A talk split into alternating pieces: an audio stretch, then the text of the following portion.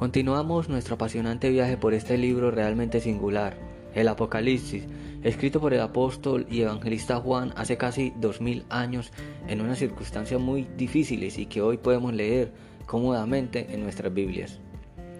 Dios siempre tiene un propósito. El libro de Apocalipsis fue escrito para animarnos y bendecirnos. Tom, un comentarista de la Biblia, dice esto. El libro del Apocalipsis es uno de los libros más alentadores de la Biblia, porque en él vemos a nuestro Salvador vindicado ante el mundo. Apocalipsis es un libro muy simple, todo se reduce a esto, Jesucristo gana sobre el mal. Las historias, libros y películas que hablan sobre la lucha entre el bien y el mal son innumerables. Podemos mencionar unas como El Paraíso Perdido, Star Wars, Narnia, Harry Potter, El Hombre Araña. En los últimos años han salido al mercado una gran serie de películas y series que muestran épicas luchas entre los malos y los buenos, como Los Vengadores, La Era de Ultron, Infinity War, La Lucha Final. Sin lugar a duda, el imaginario colectivo de la sociedad de hoy está más que interesado en el tema. Hay preguntas que pueden poblar nuestra mente del ser humano desde que tenemos memoria. ¿Algún día el mal será vencido? ¿Se acabará el sufrimiento, el llanto, el dolor y las enfermedades? ¿La luz triunfará al fin sobre las tinieblas? Y podemos dar una respuesta y es un sí rotundo. Sí, esa es exactamente nuestra esperanza como hijos de Dios. ¿Dónde se hallan estas promesas? En el famoso libro llamado Apocalipsis. Estamos situados en el capítulo 15. Anteriormente vimos los siete sellos iniciales, así como el toque de las siete trompetas. A continuación abordaremos en este capítulo 15 las siete copas de la ira, que representan los juicios finales de Dios sobre el hombre al fin del periodo de la tribulación de los siete años. Los juicios de las copas vienen en una especie de ráfaga progresiva, cada uno de ellos más fuerte en furia e intensidad que el anterior. Las copas serán las últimas plagas que caerán sobre los hombres tras el toque de la séptima trompeta. Vemos que se reitera la repetición del número 7, que no siempre significa la perfección, sino también algo que está completado, terminado en Apocalipsis las diversas series de siete denotan que se están completando a la perfección el cumplimiento de las profecías.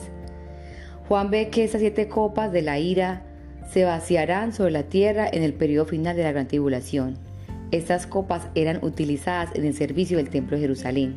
Ahora, los siete ángeles con vestiduras sacerdotales derraman las copas de la ira sobre un mundo que rechazó a Cristo, un mundo que rechaza la sangre de Jesucristo y que ahora deberá soportar el juicio y el castigo por sus retirados, reiterados pecados.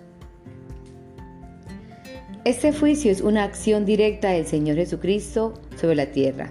Jesús, de carácter manso y humilde, manifestará de esta forma su ira por los pecados y la rebelión del hombre.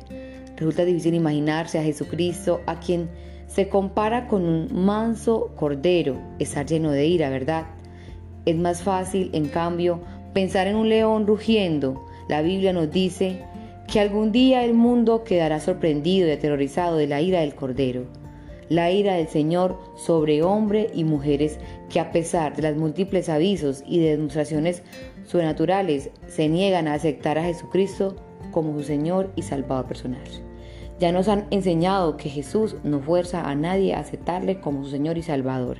Esto es voluntario y por ello depende de nosotros y no de Dios aceptar la salvación y disfrutar de la vida eterna, adorándolo por la eternidad, como lo relata el capítulo 7. Y con ellas cantaban el canto de Moisés dedicado al Cordero. Decían, Señor Dios Todopoderoso, todo lo que tú haces es grande y maravilloso. Tú eres el Rey del mundo. Todo lo que haces es justo y correcto. Dios mío, todos te honran y te alaban, pues solo tú eres santo. Todos los países del mundo vendrán a adorarte, pues bien saben que eres justo. Y quisimos resaltar un poco del canto de Moisés, este himno, que es un canto de liberación, está puesto en los labios de los vencedores, esto es, de los que han triunfado sobre las seducciones de la bestia, el mismo autor le llama Cántico de Moisés y del Cordero.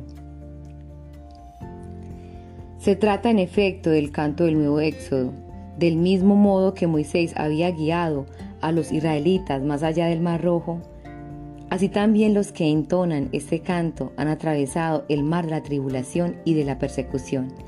Ahora que están a salvo, volviendo la cara pueden cantar el himno del nuevo Moisés, Cristo, el Cordero Inmolado, les ha permitido superar la, prueba extrema y derrotar también a la muerte.